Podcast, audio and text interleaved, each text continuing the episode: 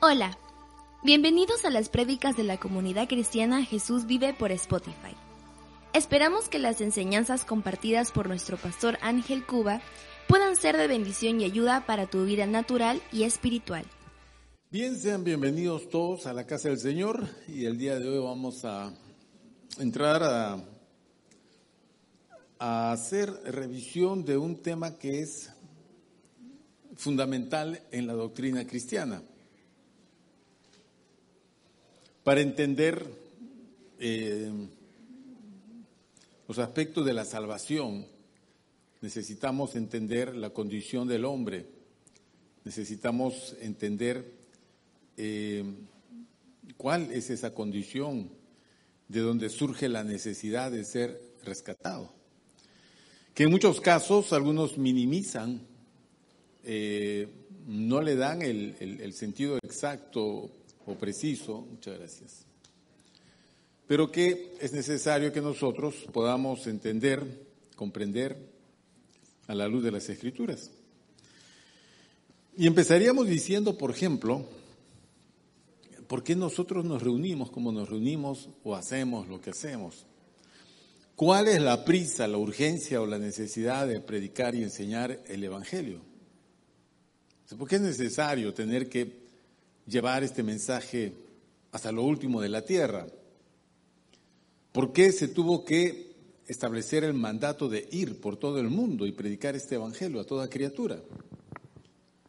El mismo texto de la Gran Comisión dice que es para que sean salvos. Pero salvos, la gente no entiende qué significa eso. No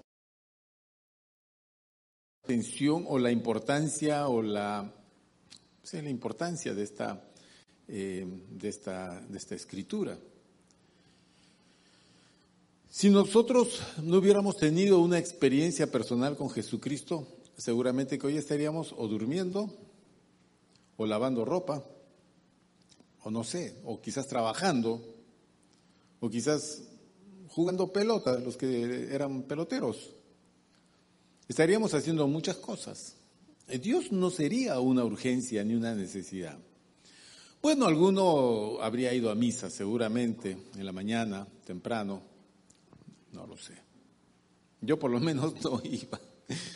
A pesar de que estuve en un colegio religioso 11 años de mi vida, eh, no era adicto de ir a, la misa, porque no la consideraba como necesaria. Para mí era una cosa eh, muy eh, bueno, era como, un accesorio, ¿no? Que podrías llevar o, dejar. Pero llegó un momento cuando Dios abrió mis ojos para yo poder ver y iluminó mi entendimiento para poder entender mi real condición de que yo estaba perdido. Me imagino que esa ha sido su experiencia, que estaba perdido, que significa extraviado. Estaba extraviado. Y en esa condición eh, todas las cosas estaban funcionando mal. A lo malo llamábamos bueno y a lo bueno llamábamos malo.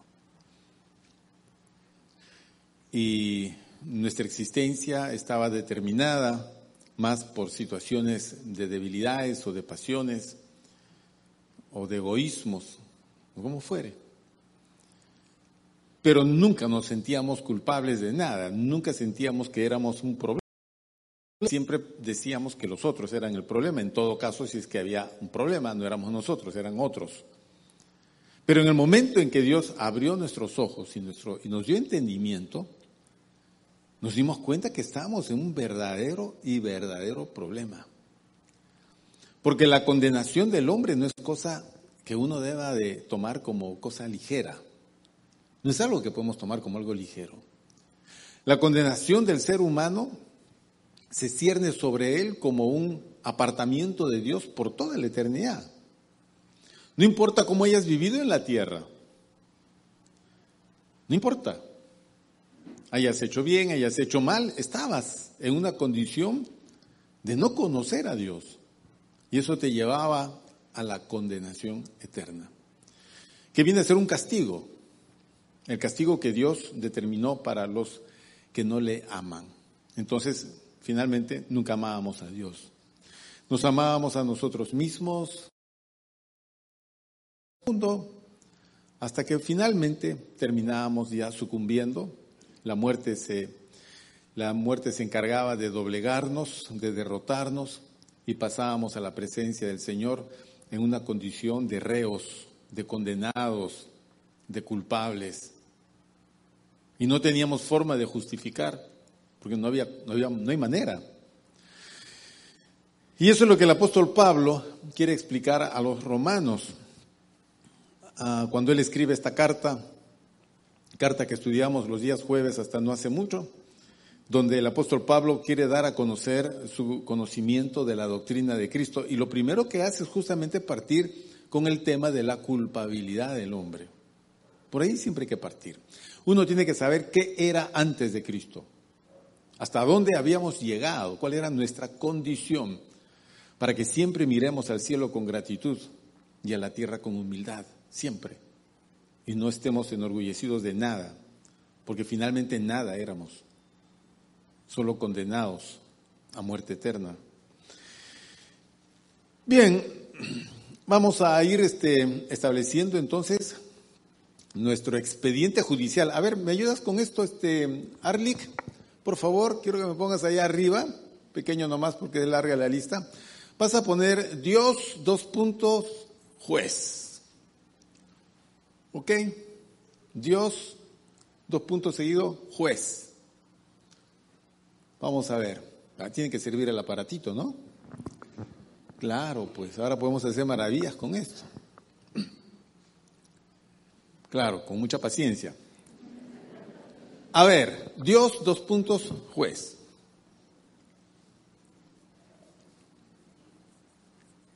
Más arriba. Y más pequeño. Y debajo de eso vas a poner Jesús. Dos puntos, abogado.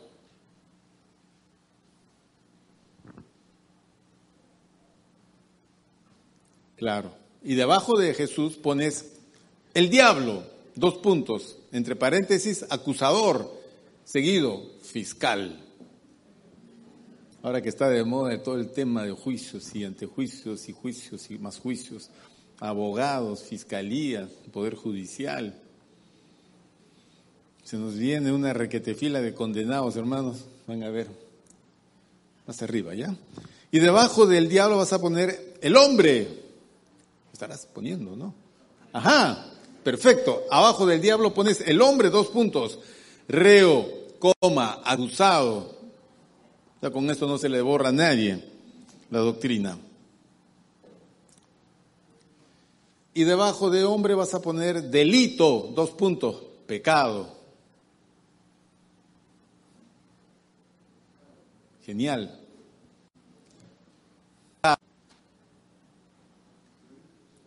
Y debajo de delito vas a poner castigo, condenación eterna. Castigo, dos puntos, condenación eterna.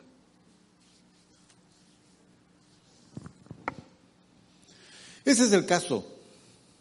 Ese es el caso, mis queridos hermanos. La razón de estar acá básicamente es reconciliar al hombre con Dios. Porque la condición del hombre es que el hombre está acusado de haber cometido un delito, que es el pecado. La consecuencia de ese delito es condenación eterna. ¿Quién lo acusa? Bueno, aparte de sus acciones que, son las pruebas, el diablo está puesto como el acusador. Y él señala que nosotros estamos en pecado. Por tanto, merecemos la pena máxima, que es la condenación eterna. Pero a nuestro favor hay un abogado. ¿Ese abogado quién es? Jesucristo abogado nos dio Dios, Jesucristo. ¿No es cierto? Él es el que aboga por nosotros, intercede por nosotros, defiende nuestra causa. ¿Y quién es el que hace de juez? Dios el Padre, Él es el juez. Delante de Él toda rodilla tendrá que confesar y tendrá que reconocer su situación y su condición. Ahora, el abogado viene a ser a la vez el, el pago, el justo pago, pero no de parte del hombre, porque el pago de parte del hombre es condenación, castigo. Pero el pago de parte de Dios es salvación a través de la muerte de Jesucristo. Eso es salvación, esa es vida eterna. Pero, como les dije, para nosotros lo que hoy graficamos aquí, para el hombre natural, el hombre que camina y transita por la calle, no lo entiende así. Él vive una vida, vaya así, vaya así. Finalmente, va a buscar sacarle provecho cada día mientras pueda vivirla. Ya cuando ve que los días se le acortan y, y que empieza a tener los males y los achaques propios de la edad, ya el hombre va sintiendo como que su vida se va haciendo más corta y más corta, no hay fuerza, no hay, no hay recursos. Entonces el hombre viene a sufrir la desilusión y la decepción y la frustración. Pero todo eso es producto de estar en la condición de pecado. Es el pecado. No hay otra cosa. Entonces, Parte el apóstol Pablo con su carta a los romanos, ya tiene que demostrar que el hombre es culpable. ¿Ok? El hombre es culpable. ¿De qué es culpable? De haber cometido un error que se llama pecado. ¿Dónde se cometió ese error? Ese error se cometió en el huerto del Edén. ¿Quién cometió el error? Nuestros padres, Adán y Eva. Los cuales al cometer pecado transmitieron a la raza humana la condición de pecadores. Yo no pequé a la manera de Adán. A mí no, no se me dio una opción, pero sencillamente heredo de él la sanción del pecado. ¿Qué cosa más recibo de Adán? Recibo esta naturaleza pecaminosa. Yo no nazco santo, nadie nace santo. No existe la impecabilidad de nacimiento. No hay ni una persona, ni una, así le suene a alguno un poco feito, ni María, la madre de Jesús, nació santa, nadie. Nosotros somos santificados por un proceso de Dios, pero nadie nace santo. Entonces, recibimos de Adán la culpa del pecado y la naturaleza pecaminosa. Por eso no podemos escapar, estamos encerrados en una naturaleza pecaminosa, es una naturaleza caída, es una naturaleza que obedece a lo, em, a lo que es inmoral, a lo que ofende a Dios, a todo lo que es contrario a la ley de Dios. Entonces el apóstol Pablo nos dice pues en su primera carta, perdón, en su carta a los romanos, en el capítulo primero, algo muy interesante. Versículo 18, vamos a partir, capítulo 1, versículo 18.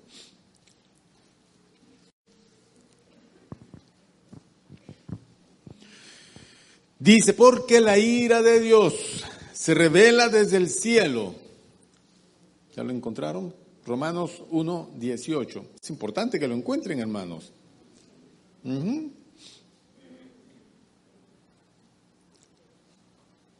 Romanos 1, 18.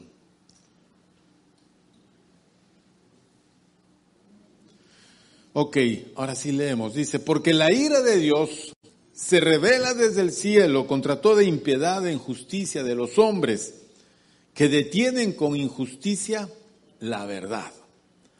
Porque lo que de Dios se conoce les es manifiesto, pues Dios se lo manifestó. Porque las cosas invisibles de Él, su eterno poder y deidad, se hacen claramente visibles desde la creación del mundo siendo entendidas por medio de las cosas hechas, de modo que no tienen excusa. Pues habiendo conocido a Dios, no le, no le glorificaron como a Dios, ni le dieron gracias, sino que se envanecieron en sus razonamientos y su necio corazón fue entenebrecido. Profesando ser sabios, se hicieron necios y cambiaron la gloria del Dios incorruptible en semejanzas de imagen de hombre corruptible, de aves, de cuadrúpedos y de reptiles. Bien, entonces, el hombre sale del huerto del Edén, él está en pecado. ¿Ok? Adán y Eva empiezan a tener hijos y sus hijos empiezan a tener hijos y los hijos de sus hijos y la raza humana se va multiplicando. La tierra se llena eh, de la raza humana hasta el tiempo del diluvio. Pero conforme el hombre va creciendo en, cantidad sobre la tierra, el pecado del hombre también se va incrementando porque el hombre va creando nuevas formas de apartarse de Dios.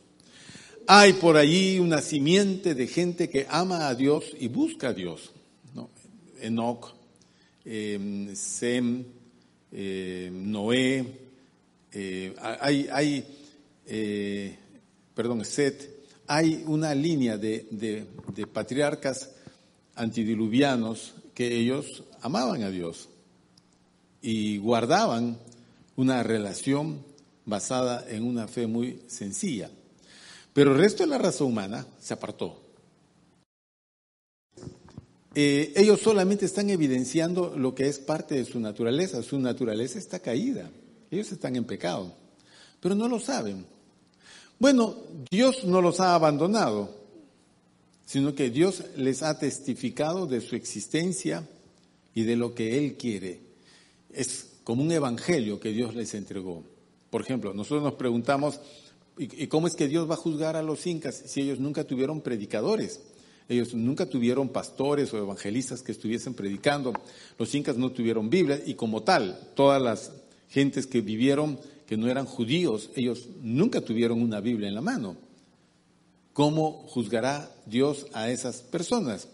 Y es que el Evangelio, la, la revelación de Dios con respecto de su existencia, está claramente visible en las cosas hechas por Dios.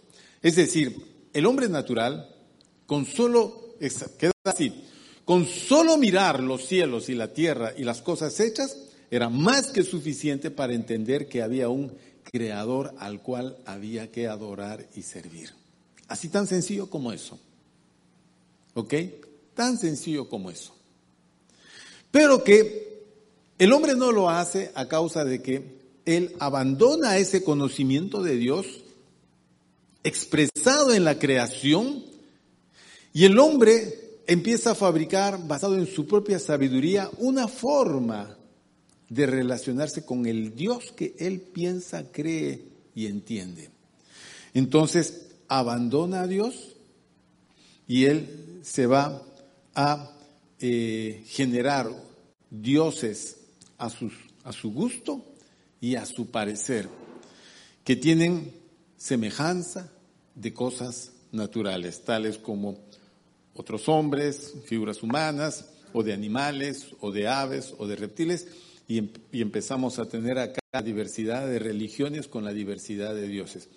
Todos ellos son creación del hombre natural sin Dios. El hombre natural que desechó la revelación natural de Dios y profesando ser sabio se hace necio y cambia la gloria del Dios incorruptible por semejanza de cosas corruptibles y las adora. Y es así como el hombre queda sentenciado por su propia, eh, digamos, eh, por su propia voluntad. Se aparta de Dios y se entrega a lo que no son dioses y les sirve. Entonces toda la tierra se llenó de esto y toda la tierra se corrompió. Y como el hombre se aparta de Dios, miren, todo como es una, una cuestión eh, ligada una con la otra. El hombre se aparta de Dios, desecha la gloria de Dios, empieza a crear eh, eh, una religión o religiones, empieza a crear dioses y ese apartamiento de Dios genera una consecuencia terrible para el hombre. Y eso está acá. Versículo 22, perdón, versículo 21 dice, pues habiendo conocido a Dios, esto es por, por mirar la creación, no le glorificaron como a Dios. Miren hermanos, la forma más sencilla de adorar a Dios es salir de tu casa, mirar los cielos y decir, Señor, gracias por todo lo que tú has creado. Porque nada de esto existe por sí mismo. El universo no se autocrea a sí mismo. El hombre no se autocrea a sí mismo. Nada está ni nada existe por sí solo apartado de la sabiduría y la decisión divina. Entonces uno, con solo mirar el cielo, las estrellas, por ejemplo, o mirar un amanecer, o mirar la naturaleza, debería de generarle gratitud en el corazón. Gracias te doy Dios por este día, por todas las cosas, por el alimento, por todo. No. Habiendo conocido a Dios, dice versículo 21, no le glorificaron como a Dios, ni le dieron gracias, sino que se envanecieron en sus razonamientos y su necio corazón. ¿Qué fue, hermanos? Eso significa que se llenó de tinieblas. Entonces, cuando la persona desecha a Dios, desecha la luz e inmediatamente las tinieblas, que es del diablo, lo invaden, del pecado, lo invaden. Y es como que apagamos la luz acá. Todo se llena de oscuridad y en esa oscuridad se va desarrollando un reino de tinieblas. Y el hombre pasa a ser parte de las tinieblas. Tinieblas en él, tinieblas fuera de él. ¿Ok? Entonces, profesando ser sabios, se hicieron necios. El hombre empieza a desarrollar razonamientos que lo apartan más de Dios y con ello se hace más necio, carente de sabiduría, pero se cree sabio, pero no es nada sabio.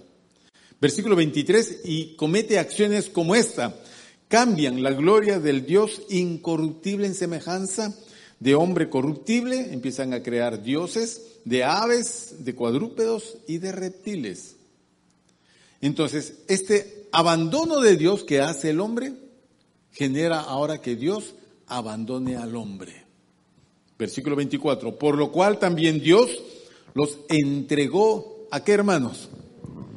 A la inmundicia en las concupiscencias de sus corazones, de modo que deshonraron entre sí sus propios cuerpos.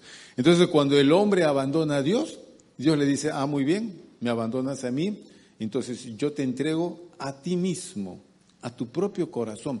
Pero el problema es que tu corazón está lleno de tinieblas. Entonces, lo único que puede haber en ti, en esas tinieblas, son todo lo natural de, tu, vida en pecado. Se llama concupiscencia. Todas tus pasiones eh, extraviadas, a eso mismo vas a caer. Ellos mismos te van a dominar. Entonces, ¿qué hace el hombre cuando está entregado a la inmundicia en las concupiscencias de sus corazones? Ellos empiezan a deshonrar todo, comenzando con sus propios cuerpos. Versículo 25, ya que cambiaron la verdad de Dios por la mentira, honrando y dando culto a las criaturas antes que el Creador. Versículo 26, por esto Dios los entregó a pasiones vergonzosas, las propias pasiones del hombre. Pues aún sus mujeres cambiaron el uso natural por el que es contra naturaleza. Eso significa y de igual modo también los hombres, dejando el uso natural, el uso natural es que el hombre esté con una mujer, pero no, y se encendieron en su lascivia unos con otros, cometiendo hechos vergonzosos, hombres con hombres. Y todo esto trae consecuencias y recibiendo en sí mismos la retribución debida a su extravío. Esa es la condición del hombre sin Dios. Y eso mismo es lo que tú acá afuera, en este tiempo. El hombre desecha a Dios, Dios desecha al hombre. Pero el hombre no queda intacto, queda entregado a, la lascivia y a la concupiscencia de su propia naturaleza. Entonces el hombre empieza a deshonrar todo.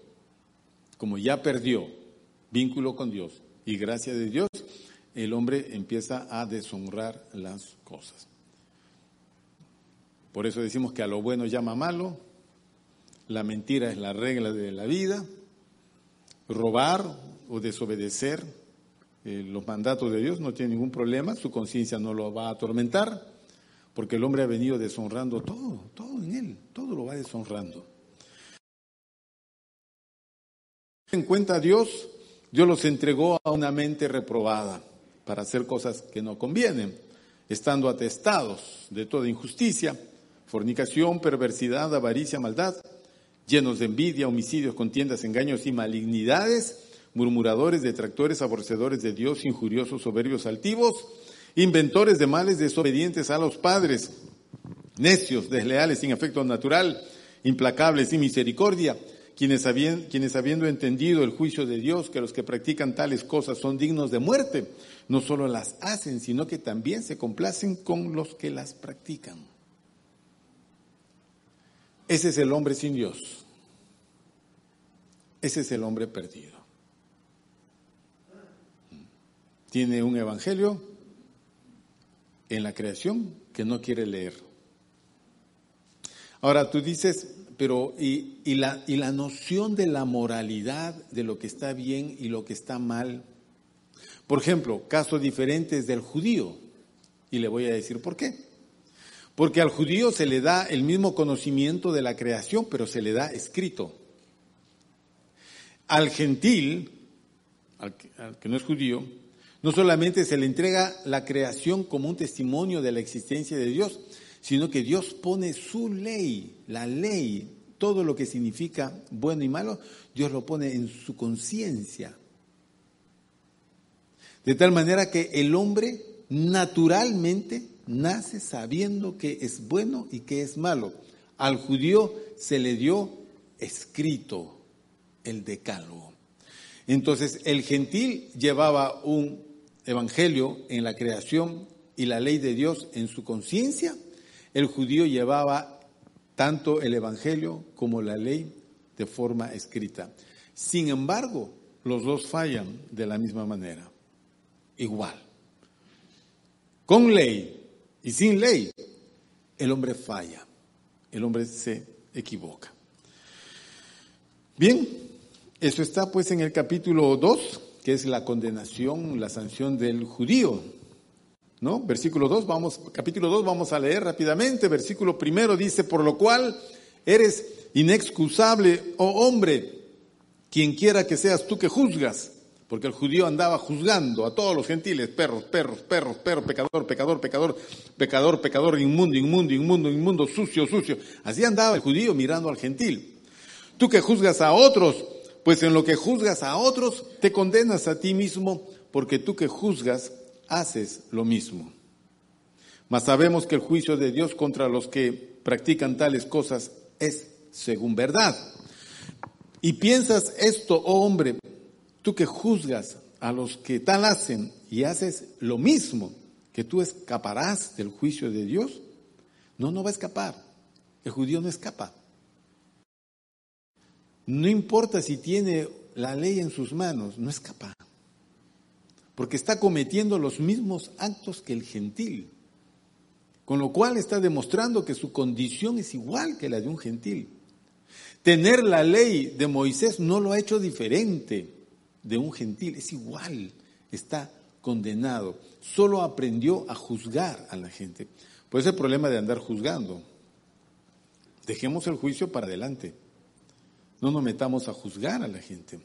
Si la gente hace cosas malas, bueno, feo, ¿no? Lo vemos, nos lamentamos, pero que el juicio le corresponde a Dios. Entonces, ¿qué hace el judío? Empieza a quebrantar toda, toda la ley que Dios le da. Versículo 17, vamos a leer. He aquí, tú tienes el sobrenombre de judío y te apoyas en la ley y te glorías en Dios y conoces su voluntad e instruido por la ley, apruebas lo mejor y confías que eres, en que eres guía de los ciegos, luz de los que están en tinieblas, instructor de los indoctos, maestro de niños, que tienes en la ley la forma de la ciencia y la verdad. Eso es el judío. Perdón. Ese es lo que él cree, él siente él pregona. Yo soy mejor que cualquiera porque tengo la ley en mis manos. Mi sobrenombre, judío. Mi apoyo en la ley. Yo me glorío en Dios. Versículo 21 dice, tú pues que enseñas a otro, ¿no te enseñas a ti mismo? Tú que predicas que no se ha de hurtar, ¿hurtas? Tú que dices que no se ha de adulterar, adulteras. Tú que abominas de los ídolos, cometes sacrilegio. tú que te jactas de la ley, con infracción de la ley deshonras a Dios, porque como está escrito, el nombre de Dios es blasfemado entre los gentiles por causa de vosotros, judíos. Entonces el judío no era mejor que el gentil. No hay raza, no hay nación, no hay religión, no hay condición que lo haga a uno ser diferente de otro. No importa de qué religión seas, no importa el color de tu piel, no importa tu, no importa nada. Somos todos iguales, judíos y gentiles, antiguos y modernos. La modernidad no cambia estas cosas. Deshonrar el cuerpo no fue un pecado en la antigüedad y hoy en la modernidad es cosa buena. Eso no existe, eso no es así. Pecado fue en el huerto del Edén y pecado será hasta el día antes de que venga Jesucristo. Y todos hemos pecado. Porque todos estamos bajo pecado. Porque en pecado nos concibió nuestra madre. Porque no pudimos escapar de la naturaleza humana con la cual hemos venido, que está caída. Entonces, ¿Qué hace Pablo? Engloba esto de la condenación para todos los hombres y define cómo es esta condenación. Capítulo 3, versículo 9, que dice así, ¿qué pues? 3.9, ¿somos mejores que ellos? En ninguna manera, dice Pablo. Pues ya hemos acusado a judíos y gentiles. ¿Qué dice? Que todos están bajo pecado. No existe la raza, no existe la persona que no esté bajo pecado. Porque o eres judío o eres gentil. No puedes escapar de este contexto. Y todos están bajo pecado. Capítulo 1 y capítulo 2 así lo demuestran. Entonces, si todos están bajo pecado, todos compartimos el mismo tipo de naturaleza. Versículo 10. Como está escrito, no hay justo ni aún uno. No existe el hombre justo. No existe. No hay justo ni aún uno. Tú puedes, alguien, puedes ver a alguien muy bueno, muy... Y uno puede decir, oye, esta persona realmente es buena. No existe. La bondad que él puede expresar es solo en términos de valoración humana. Ante los ojos de Dios no es bueno. Porque la bondad de ese hombre no surge de Dios, surge de sus propias intenciones y acciones que por estar en la condición de pecado siempre están contaminadas por el pecado, aunque a nuestros ojos nos parezcan buenas y justas, no lo son delante de Dios, porque Dios no mira ni juzga como nosotros los hombres juzgamos. Dios juzga con justo juicio y sus declaraciones son totalmente legales y son es lo que dice, no hay justo ni a uno, no hay quien entienda, no hay quien busque a Dios. Algunos hermanos cuando cuentan su testimonio dicen, bueno, yo no hacía muchas cosas malas. Y andaba así como buscando a Dios hasta que por fin lo encontré. esa es una forma de ver que no es real. Nadie busca a Dios. Nadie. Tú pudiste haber sido monaguillo de, de tu barrio toda tu vida y nunca estabas buscando a Dios. Pudiste haberte flagelado la espalda toda tu vida haciendo oraciones. Nunca estabas buscando a Dios. Porque a Dios no se le busca así. No hay forma. El hombre no entiende. No hay, no hay quien entienda. Porque su naturaleza no le permite entender. ¿No ve que Dios lo ha desechado? Y el hombre, profesando ser sabio, se hizo necio. Y Dios lo abandonó a una mente reprobada tinieblas llenó su corazón y el hombre empieza a hacer las cosas todas al revés. Cambia la gloria de Dios por semejanza de cosas corruptibles. No hay quien entienda. No hay quien busque a Dios. ¿Tú conoces gente muy religiosa? Eso no es buscar a Dios. Versículo 12 dice, todos se desviaron, la universalidad del pecado, todos se desviaron, a una se hicieron inútiles, no hay quien haga lo bueno, no hay ni siquiera uno, no escapa nadie, ni uno. Jesús anduvo en la tierra y buscó discípulos, buscó gente pecadora, todos eran pecadores.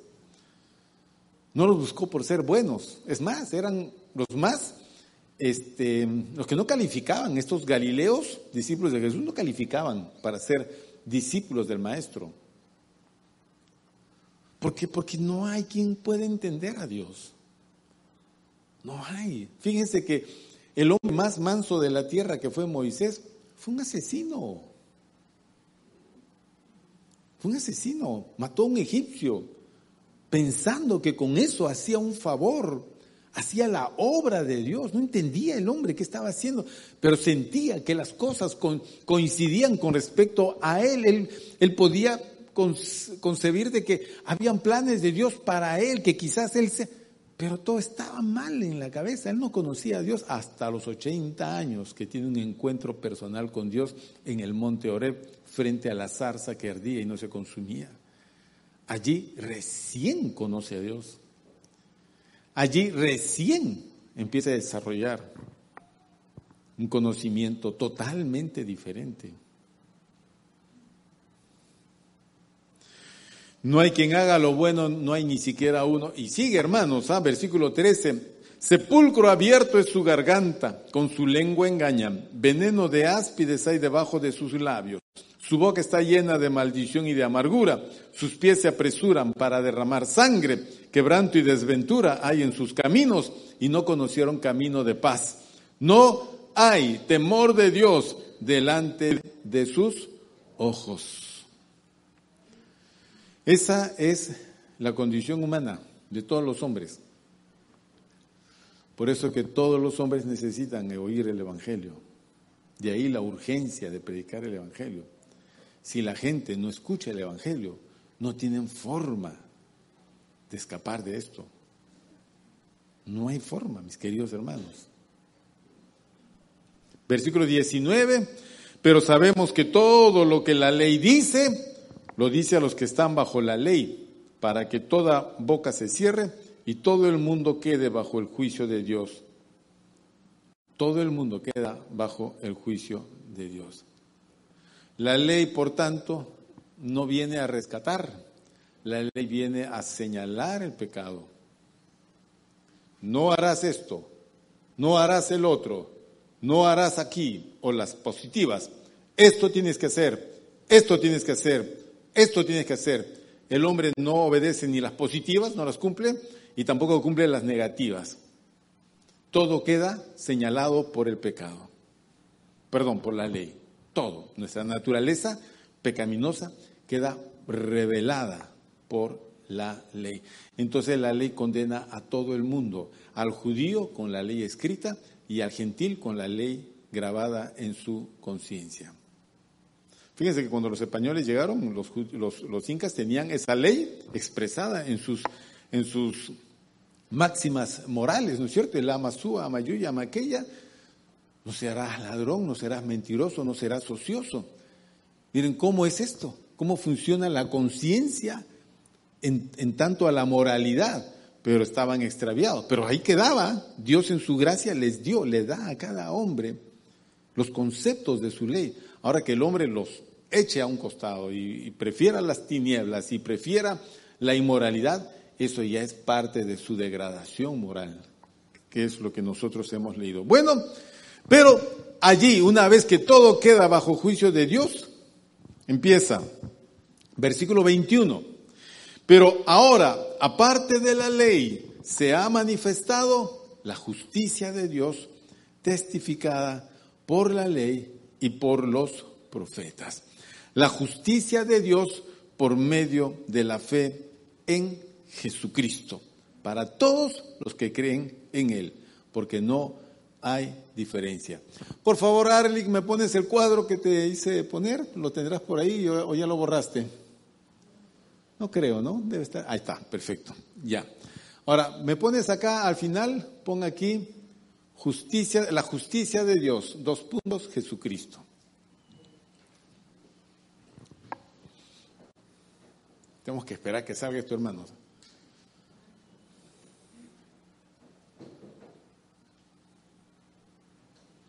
Entonces, ¿qué cosa hace el juez?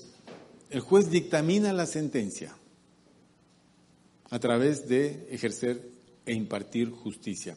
Entonces, el juez justo de toda la tierra dice que el hombre es pecador, está acusado de pecado. Por lo tanto, la condenación eterna, el castigo eterno, se tiene que cumplir por su condición de pecado. No hay forma de que esto no se pueda dar. No hay forma. El hombre no puede escapar de esto. Entonces, ¿qué hace el Señor? Eh, va a cumplir su justicia. ¿Cuál es la justicia? Es esta de acá. Romanos 6, 23. Romanos 6, 23. ¿Qué dice Romanos 6, 23? Porque la paga del pecado es muerte. Entonces Dios dice, vamos, devuélveme el cuadrito, por favor. Devuélveme el cuadrito, no me quites ese cuadro. Vamos a cumplir toda justicia, dice Dios. ¿Ok? La paga del pecado es muerte. La muerte al hombre, ¿eh? la paga del pecado es muerte. ¿Qué le dijo Dios? No, no quite ese cuadrito. ¿Qué le, dijo, ¿Qué le dijo Dios a Adán cuando lo puso en el huerto? No comerás de este fruto, sino morirás. Si desobedeces, mueres. Adán no sabía que era morir, pero la, estaba establecida la norma. Morirás. Entonces, cuando Adán desobedece, lo primero que sucede en él es una muerte espiritual interna. Que es una falta moral, contamina su espiritualidad. Y esa espiritualidad, espiritualidad contaminada inmediatamente hace que se rompa su vínculo con Dios. Cuando Dios lo busca, Adán no puede soportar estar en la presencia de Dios porque ya cortó, él ya se siente avergonzado, ya siente cosas extrañas, porque esa espiritualidad que murió empieza a invadir también las cuestiones más emocionales, más sentimentales y más de, de inteligencia. El hombre se da cuenta que está desnudo, pero si así lo había creado Dios, empieza a tener vergüenza de eso. Pero, pero Dios lo creó así, él no estaba avergonzado por eso. El hombre empieza a cubrirse y se esconde de Dios. Y Dios lo llama, Adán, ¿dónde estás? Aquí estoy, Señor. Tuve vergüenza porque estoy desnudo, por eso me escondí. Desnudo. Entonces has comido del fruto que te mandé no comieses. Por eso moriste espiritualmente y ahora la muerte espiritual contamina con muerte tu alma. Entonces ahora morirás también físicamente. Ese cuerpo que tienes volverá al polvo de la tierra, porque del polvo fue tomado, al polvo volverá. Pero cuando el hombre muere físicamente, su espíritu tiene que irse a dónde? A una condenación eterna, pues. Porque lo que se condena es el espíritu. Que el hombre es el espíritu. El hombre no es el cuerpo. El cuerpo es parte de la persona en su instancia terrenal, pero la persona es el espíritu, es el ser interior que abandona el cuerpo cuando éste muere. Bien, ¿ese a dónde va? A una separación eterna con Dios, pero tiene que morir. Entonces, para pagar el pecado, el hombre muere. ¿Ok? Ya, llega el día de mi muerte. Entonces, una vez que yo muero, me presento delante de Dios y digo, en espíritu, digo, Señor, ya morí ya pagué mi pecado. Y Dios me dirá, pero la muerte física no te libra de la muerte eterna. Lo siento, angelito. Al lago de fuego creado para los que no aman a Dios. Al castigo eterno. No puedo ser librado de mi pecado.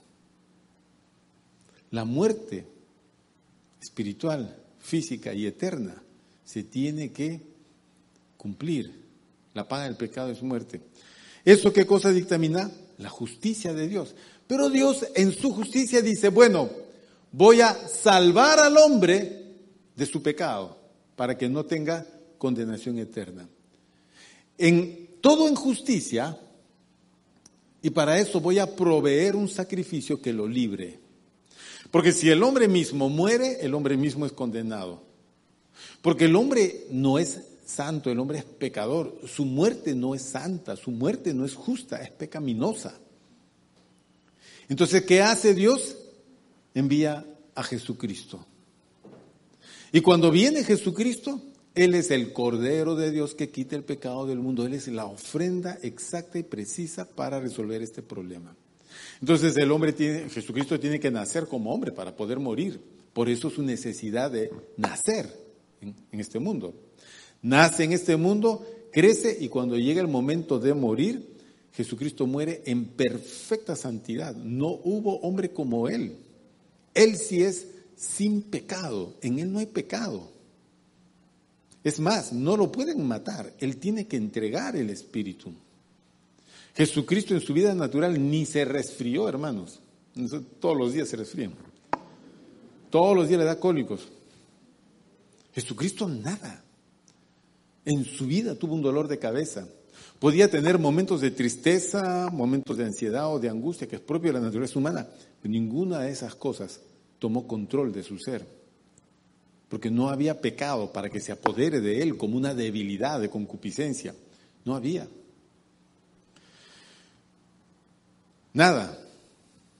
Ninguna pasión en él estaba desordenada. Ninguna. Cuando Jesucristo va a la cruz y muere, él muere sin haber cometido pecado alguno. Entonces, él no va a la condenación eterna. Cuando Jesucristo muere, él va a la presencia del Padre, pero muere pagando los pecados del hombre.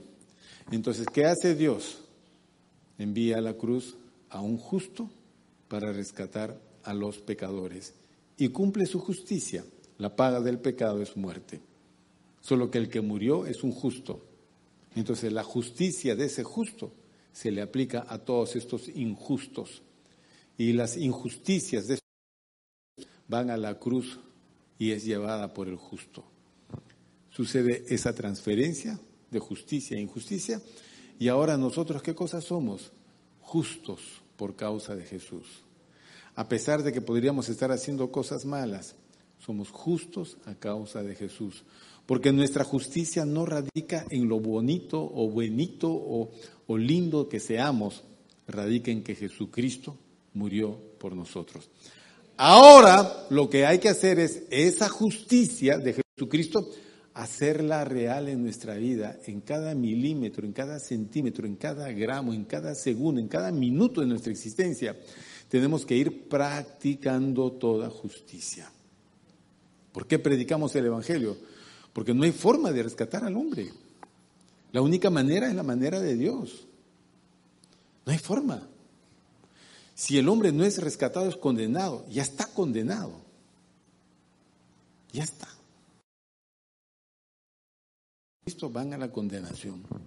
Y de allí no hay forma de rescatarlos. Lamentablemente no lo hay. No lo hay. Y todos los que hemos sido rescatados por Dios tenemos la obligación moral de rescatar a otras personas. Esa es nuestra tarea. Por eso nos reunimos. Por eso nos reunimos. No porque somos, seamos religiosos. No, no somos religiosos. No porque somos buenos. ¿Quién es bueno acá? Dígame, ¿quién es bueno? No nos llamó Dios por ser buenos, hermanos. Nos llamó por misericordia de Dios. Su gracia. Porque eso es lo que dice, ¿no es cierto?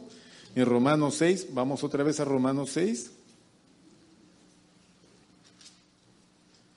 Porque, versículo 23, porque la paga del pecado es, ya, con eso pagamos. Ahora, ¿qué pasa cuando yo muero ahora en Cristo? Ahí me detengo un ratito. Bien, llegó el día en que tengo que partir de esta tierra, genial, se acabó el tiempo.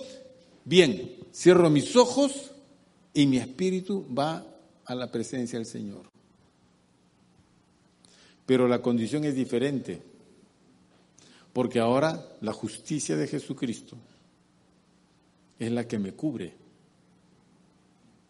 Entonces Dios lo único que hace es darme entrada a su reino celestial porque yo soy uno de Él por causa de Jesucristo. Eso se llama regalo de Dios. La salvación es un regalo de Dios por medio de Jesucristo. Por eso dice Romanos 23, la paga del pecado es muerte, pero el regalo de Dios es vida eterna en Cristo Jesús, Señor nuestro. Por eso que la salvación es un regalo, pero es un regalo que la gente no entiende, no sabe, no conoce y en muchos casos hasta no quiere. Nuestra tarea, ¿cuál es? La tener que hablar de ese regalo, de la salvación, tener que ofrecer, tener que hablar con las personas, tener que enseñarle de alguna manera. Si la persona no escucha el Evangelio, no tiene cómo acercarse a Dios. Nadie. Nadie. No hay forma. Si no escucha el Evangelio, la gente no conocerá a Jesucristo. Nadie. La gente busca a Dios en sus momentos más difíciles y no lo hallan.